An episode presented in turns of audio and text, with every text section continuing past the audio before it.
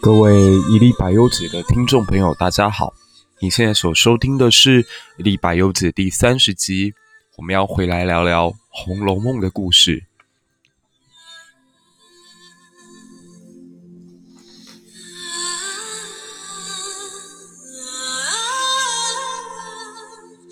一开心又聊了两集关于美国选举的事情，那今天我们要回来继续聊《红楼梦》。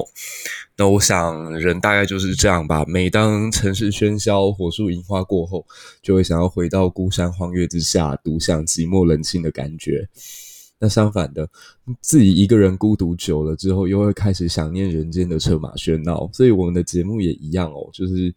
一边看着欢腾喧闹的 美国选举跟国际，对啊，大家不觉得其实这次美国大选是娱乐性十足吗？所以我一直都是带着一种 开玩笑或者是呃看热闹的心情看它。当然，呃，美国选举会结果会影响整个国际未来走向很重要，没有错。可是，在当前身为台湾人，真的很难去做到什么实质上的帮助的时候，我觉得那不如轻松的看待吧。那另一方面呢，偶尔我们要回归一下书斋，然后我觉得，嗯，人很需要常常去跟自己心灵深处的自己去进行一些对话，然后去疗愈一下你灵魂当中受到的一些伤害。因为我觉得肉体上的伤害其实很容易好的，但是有的时候心灵上的伤害是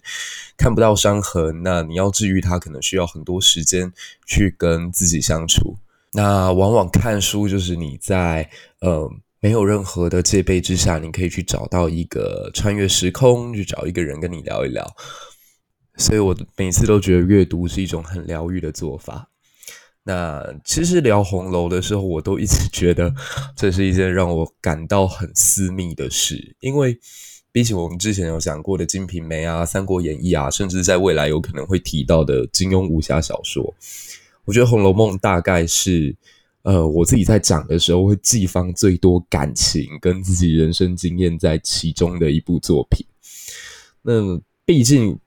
大家可以想想看，聊武侠的时候，其实我们真的没有什么机会可以进古墓练玉女心经。那聊金瓶的时候，其实我也不不太会有机会去娶到潘金莲，也很难成为呃什么山东临清的首富。那我们在聊三国的时候，我也没什么机会去感受到什么叫借东风的快感。可无论是谁，你人生当中无论有没有真正谈过呃恋爱，我觉得至少都会有一次深深心动的感觉，有一次深深爱过的感觉，甚至不止一次。我觉得每一段恋爱当中都一定会有让自己呃永远走不出来的某一些，你要说阴影也好，记忆也好，痕迹也好，或某一种在你生命当中深深刻入你性格当中的一些事情。这就是《红楼梦》历久不衰的一个原因吧。纵使时光已经过了三四个世纪，可是人性当中对爱的追求、对爱的渴望，其实都是一样的。所以，《红楼梦》当中对于任何爱的描述，在这几个世纪以来，还是让人觉得丝丝入扣。呃，这我就讲一个我觉得蛮有趣的现象。我小的时候曾经陪我阿嬷看过，呃，明世拍的那些古装剧，有一部叫做《呃客家》。龙君千金路讲的是薛宝钗啊，不对，是薛仁贵与王宝钗的故事。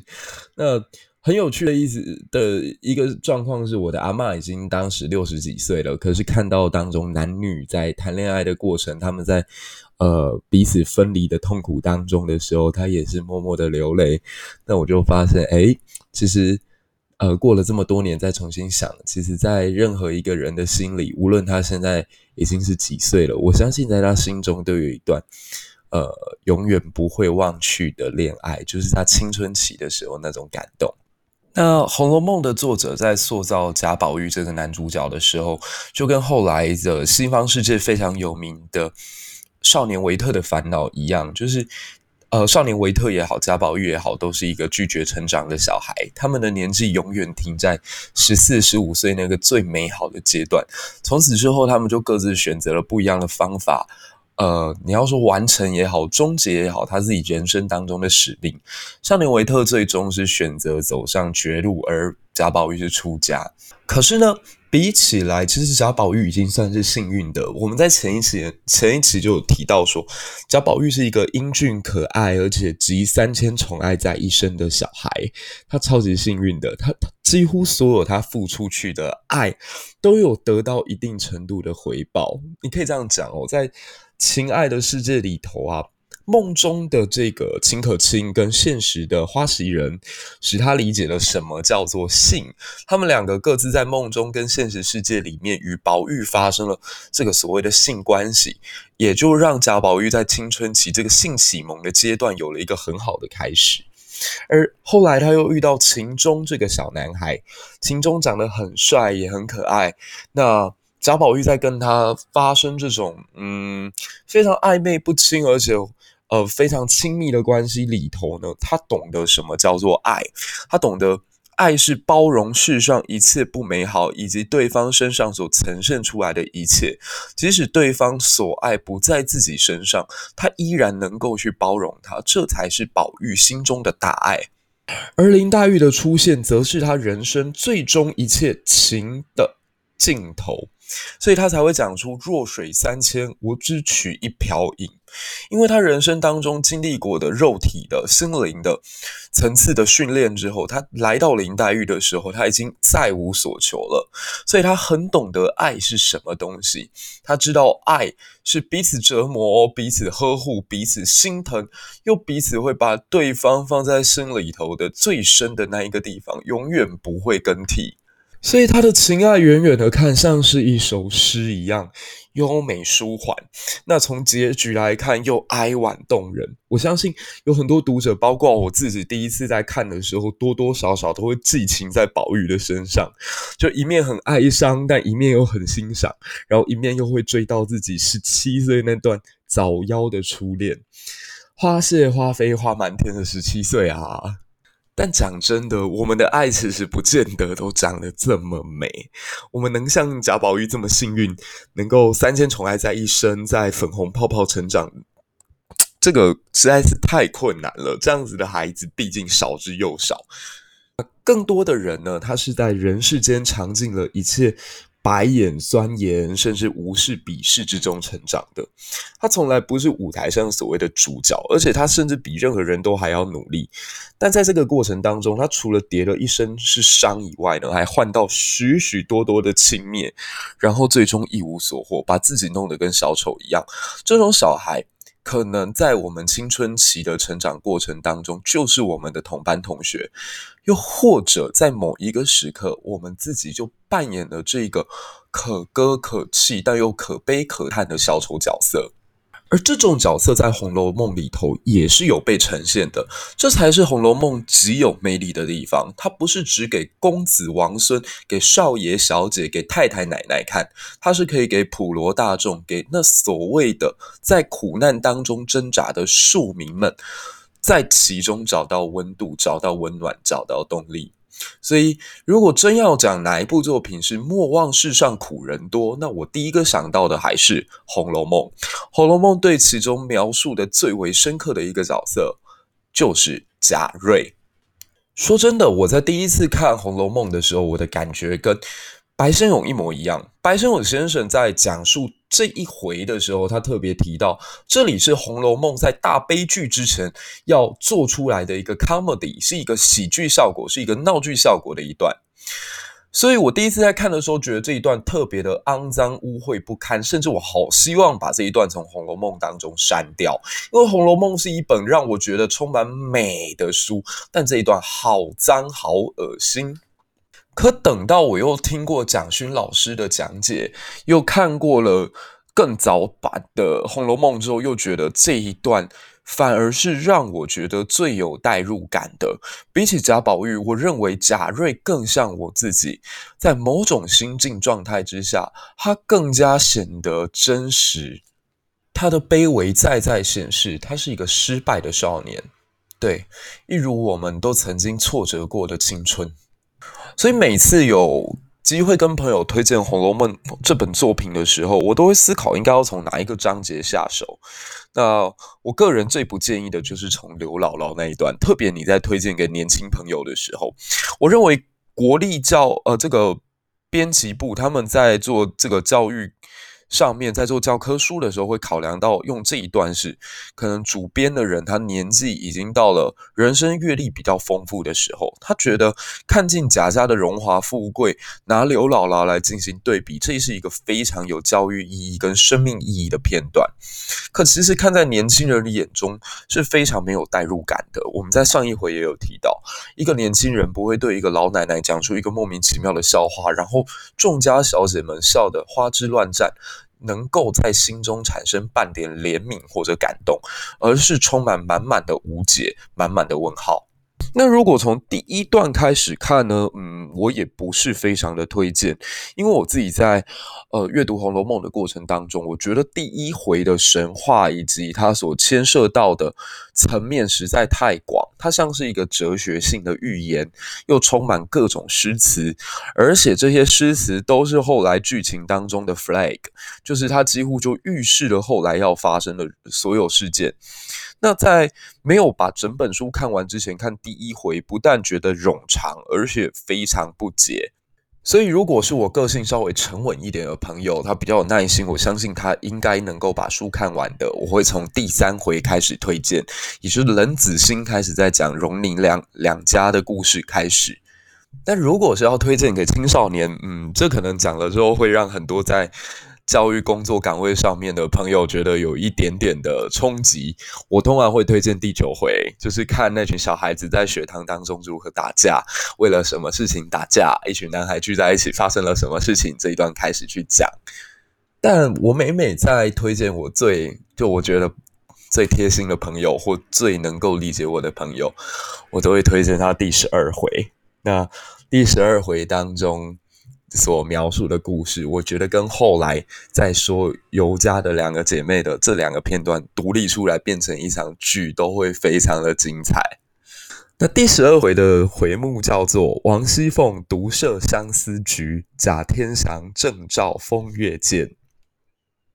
这篇的故事主旨其实很简单，就是有一天王熙凤遇到了她自己的老公的弟弟，叫贾瑞。那贾瑞见到王熙凤之后呢，深深被王熙凤所吸引。那王熙凤得知此事之后呢，不但没有接受贾瑞的爱，对，碍于辈分也好，碍于条件也好，她不喜欢贾瑞，所以她就想了一个方法，既是解决掉了贾瑞这个麻烦，最后还把贾瑞逼上了绝路，而。独设相思局，但我觉得其实这个非常有趣，就是，诶，要怎么做可以让对方对于自己的追求失去热情，而且还最终把一个人给整死呢？所以这张不但可以看到王熙凤的聪明，王熙凤的狠辣，也可以去看到这个《红楼梦》作者在这个地方有什么样的暗喻跟布局。我们前几集好像有提到说，在心理学当中，常常在讲一个小孩在过去封建时代没有接触到媒体、没有接触到网络的时候，他往往第一个会有性冲动的对象。是他的神母，或者是他的大嫂，因为神母与大嫂都跟他没有直接的血缘关系，但是跟他呢，往往又同居住在一个屋檐之下，所以你可以看到古代的小说当中有很多这种大嫂跟叔叔，就是自己老公的弟弟之间发生暧昧不清的关系。像是我们第一集曾经讲过的，这个潘金莲跟武松之间就存在，嗯，不是那么的清楚的关系。那国外呢？国外也很多案例啊，像说曾经那个约翰甘乃迪他的弟弟罗伯特甘乃迪就传出跟自己的大嫂贾桂琳，甚至是自己哥哥的情人玛丽莲梦露都有过那么一段感情。所以这个回目当中在讲说贾瑞爱上了王熙凤，其实，在那个年代的背景之下，它应该不算是一个新闻。那这边再小小推荐一下，大家读《红楼梦》的时候，一个特别需要注意的点，就是《红楼梦》当中因为牵涉人物太多，然后他们中间的辈分也很乱，所以大家稍微往这个方向去记，就是如果你看到有一个人的人名旁边是铺字部，或我们讲文字部，像贾政。假设这个就是贾宝玉的父亲那一辈人，那如果你看到有一个人的人名旁边是玉字部，那你就要知道他一定跟贾宝玉是同辈的。所以像说王熙凤的老公贾琏玉字部，王熙凤的这个小叔子贾宝玉玉字部，那这个爱上王熙凤的人贾瑞瑞雪兆丰年的瑞也是玉字部。那在下一辈呢？像说你如果看到他们的名字开头是草字部的，那大概就是贾宝玉的晚辈，像说贾蓉、贾强这些人。那我相信读过高中国文课本，大家都会有一个印象，就是王熙凤很辣，她被称为什么辣凤子、凤姐。但她到底是一个怎么辣法？是穿的特别的辣，还是说这个女人特别 spicy 呢？因为我们挑的回目是刘姥姥进大观园，所以很少看到王熙凤厉害的地方。可如果回头来看十二回，或更往前面看王熙凤第一次初登场，你就会感觉到这个女性的魅力了。我记得蒋勋先生曾经说过，他在美国教《红楼梦》的时候，是大部分的美国人是最喜欢王熙凤的，而不喜欢林黛玉，甚至也不太喜欢薛宝钗。因为王熙凤最直接，王熙凤能管家，王熙凤善理财，王熙。风又很会打扮，王熙凤如果摆在我们今天来讲的话，大概有点像过去的陈敏勋。《红楼梦》对她的描写是，她是一个彩绣辉煌若神仙妃子的女孩。因为过去常常大家都觉得王熙凤一定年纪比较大，但其实没有，在小说作品当中，她就是一个十七八岁的女生，然后满嘴非常的伶俐，长相还不错，不然怎么会被称为神仙妃子呢？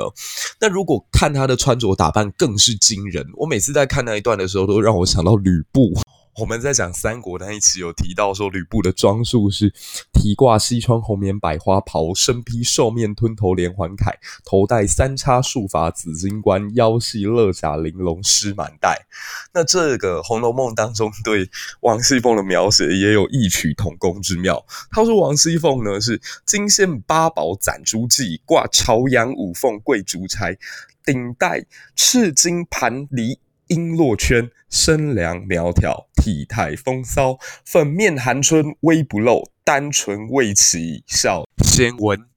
而贾瑞的条件呢？我们可以看到，在《红楼梦》当中第九回提到他的时候，给了他一个评语，说他是最是图便宜没行止的人，而美在学中以公报私。他的工作跟他的身份是在贾家开的一家学堂里面担任助教。那这间学堂呢，主要讲解的老师是他的爷爷贾代儒。其实贾瑞很可怜，他就是小的时候没有父母的那种小孩，父母早早双亡，所以由隔代教养，由自己的阿公亲自来带。可大家有没有注意到，在这里其实《红楼梦》的作者蛮坏心的，因为。他对于贾瑞连长相提都没有提，只说他的行为举止非常的不恰当。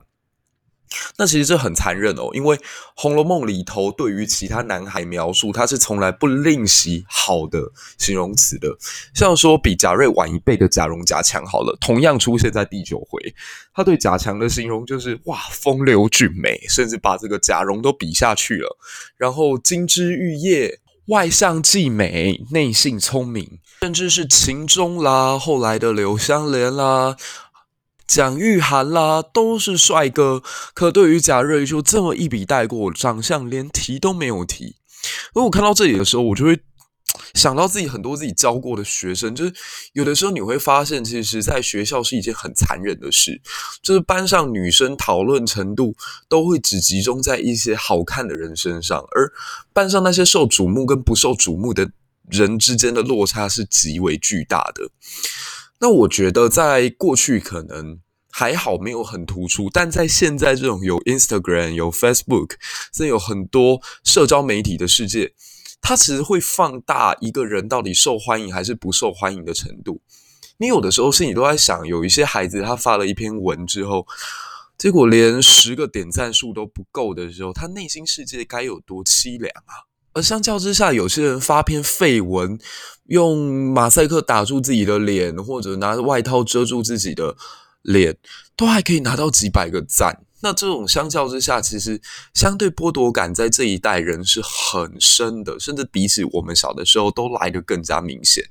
因为小的时候，我觉得我们那一代的小孩阅读空气能力也没有这么强，没有这么敏感，不知道身边的人到底对自己的意思是什么。可是生活在网络时代的孩子，我觉得他们心思非常的敏锐，他们很懂得你的潜台词是什么。但他们其实这种敏锐并没有让他们变得比较坚强，相反，他们超级容易受伤。所以我其实不是很完全认同蒋勋老师说《红楼梦》是一本佛经，说他对众生都有平等。其实没有，我觉得他在这里对贾瑞就已经够残忍了，就已经告诉我们说他的长相怎样，我没有想要特别去提。那会是如何，就读者自行想象。那这边还有一个很讽刺的点是，其实贾瑞的爷爷是贾代儒，是一个养育他长大的，然后在贾家私人学堂教书的，书读得很不错的人，可是却把自己的孙子教成最图便宜、没有行止，在公学当中以公报私这样子一个小孩，教成这副德性。那我不得不讲，因为我自己也是在做教育工作，我一直都觉得。这大概是东方文化或者说中国式教育的一个失败，就是我们在教育当中其实不太去教小孩用理性思维或者逻辑分辨，往往对于很多事情我们就教要忠要义，而对于家庭生活呢，我们却不去教孩子如何爱，而是教他们应该要孝。所以常常会听到说，在家庭很多基本的冲突跟矛盾都是建构在父母认为天下无不是的父母啊，我们那一代人也是这样走过来的，你们怎么会这样想？都对家人没有体谅的？可是大家要知道，其实家庭的经营当中，一个很重要的点是爱。你如果没有灌输他足够的爱，给小孩足够的爱的话，其实你很难要求说小孩在之后能够变成一个很贴心的人，然后很能理解你所对他做出来的所有贡献。所以我们可以看到，中国式这种忠孝礼义这种教育方法之下呢，千百年来就是教出一代又一代的伪君子，而且源源不绝。那今天我看到了，呃，有一位。网友叫林一静先生，他在这个自己的 FB 上发了一篇文章，在讲的是南北战争跟太平天国结束的时候的差距。就南北战争是发生在美国的一场内战，那太平天国也是发生在中国的内战，而且很有趣的是，都刚好发生在一八六零年代。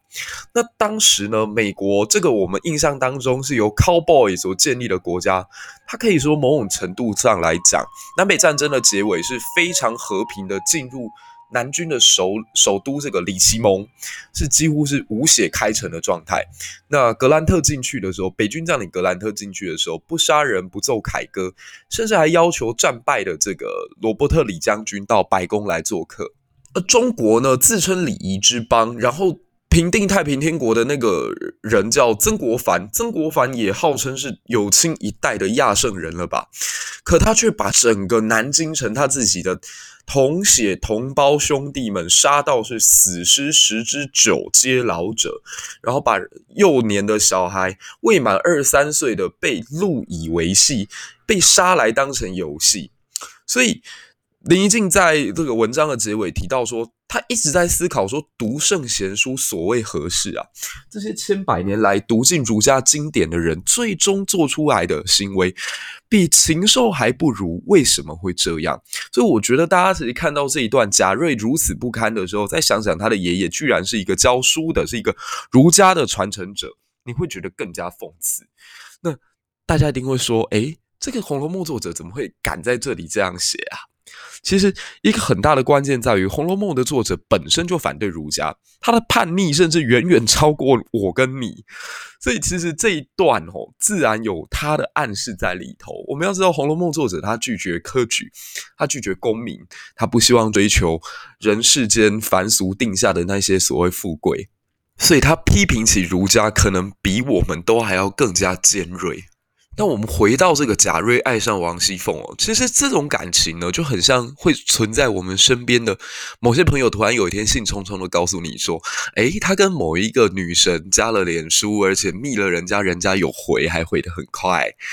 那这个时候，其实你心中除了是一点点的羡羡慕跟嫉妒以外，你还会有满满的问号，就是心里想说，嗯，那个女生是瞎了吗？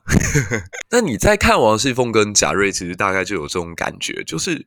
怎么说呢？这个组合大概一看就一定会是悲剧，就一定会是失败，因为双方的身份、条件、长相、地位都落差太大了。那。虽然这样讲很过分，但我相信大家应该在人生当中多多少少有过这样的经验，就是当有一位颜值、身份、长相都远远不如你的追求者出现的时候，那这个人无论做了多少令你感动的事情，或做多少他觉得深情的动作的时候，你都只会觉得是一种负担跟困扰。我知道这很残酷，但也是这个社会里面的一个真实状况。就是当有一个好看的心仪的对象邀请你的时候，呃，也不用做多么亲密的互动，去看个电影好了，或者一起出游好了，你都会觉得那一瞬间充满了怦然的感觉，心跳会加速。但当自己一个不是很喜欢的人追求你，哪怕他只是脸书密一下你，或者是在背后说。呃，在他心中你有多好，有点爱慕你，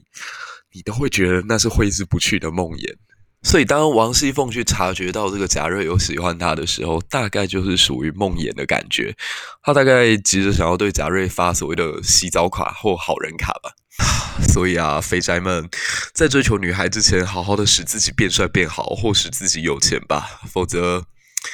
我们就来看看王熙凤会怎么去想这个贾瑞。就是说，王熙凤跟贾瑞第一次相见是在惠芳园，在一个庭园当中。然后，凤姐第一次见到他的时候呢，他是躲在一棵假山石后面的。然后他走出来跟凤姐说：“哎，嫂子安，嫂子安好啊。”这样子。那凤姐看到之后吓了一跳，就说：“哎，你是瑞大爷是不是？”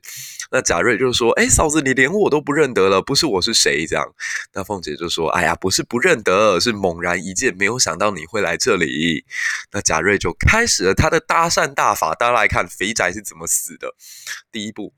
也是何该我与缘嫂子有缘，我方才偷出了席，在这个清静地方略散一散，不想就遇见嫂子，也从这里来，这不是有缘吗？呃，其实我现在在教学生也好，或看身边朋友也好，就是往往肥宅都会觉得自己很有把妹的一套。他们总觉得，哎呀，追女生就很容易啊，就是讲什么话，然后女生就会接这样子。可实际上，他已经造成对方就是那个异性很多的反感了，但他自己是不知道的。那凤姐是个聪明人，所以她看到这个状况，她就猜到八九分了，就是假意的跟这个贾瑞笑着说：“哎呀，难怪你哥哥常常提到你说你很好，那今天看到你啊，就知道你是一个聪明又和气的人了。”那这个贾瑞以为中了，所以就告诉凤姐说：“诶，那如如果我有一天要到这个嫂子家里去请安，你愿意见我吗？”那凤姐就假意笑道说：“一家子都是亲骨肉，有什么好不见的？”那贾瑞听到这句，可明明就是客套话，可他身上就已经木了半边，开始慢慢的陷入他的情网当中。结果大家知道王熙凤真正内心在想什么吗？哦，我觉得看到这段好残忍，应该很多人听到这里也都会崩溃了。他是说，这这个知人。知面不知心的，哪里有这样禽兽般的人？他如果再继续这样的话，几时叫他死在我的手里，他才知道我的手段。大家有看到吗？王熙凤不但是不希望被贾瑞追，甚至兴起了我要弄死你的想法。我觉得这段写得很惊人，但是又很写实。就是你如果真正在人生的旅途当中遇到一个，其实你根本。就不喜欢的人，他对你疯狂的穷追猛打、死缠烂打的时候，你真的会有一种，我到底哪里得罪你了？我到底有没有什么方法可以把你甩掉？就算再残忍，我也希望能够把你打醒的那种感觉。我在讲这一段的时候，我深有所感，因为曾经我也深受其害。可是异地而处，难道我们永远都是王熙凤吗？就。大家有没有想过，其实有的时候自己在生命当中，无论你愿意还不愿意，你就是会陷入贾瑞的那个迷思当中。你真的会在爱上一个人的时候，你是很卑微的。你无论对方怎么想、怎么做，你不知道，但你真的会把自己身上所有你能给的、你想到的最好的都拿给对方，即使对方弃之如敝纸、敝屣。所以，我们大概今天讲到贾瑞去追求王熙凤，开头就听起来很悲剧了，但真的悲剧还在后面。那这也解释了为什么《红楼梦》又称之为风月宝鉴。其实它的关键都放在这一回，所以我们下一次再继续把第十二回讲完。我们也可以从贾瑞的身上这个悲剧里头去看到什么样的东西。这就是这一期的一粒百忧解，希望你会喜欢。我们下一期再见，也请不要忘了到 Apple Podcast 上面给我们五颗星的推荐。我们即将要突破两万四千个下载次数了，谢谢你的支持，也谢谢你的收听，我们下次再见。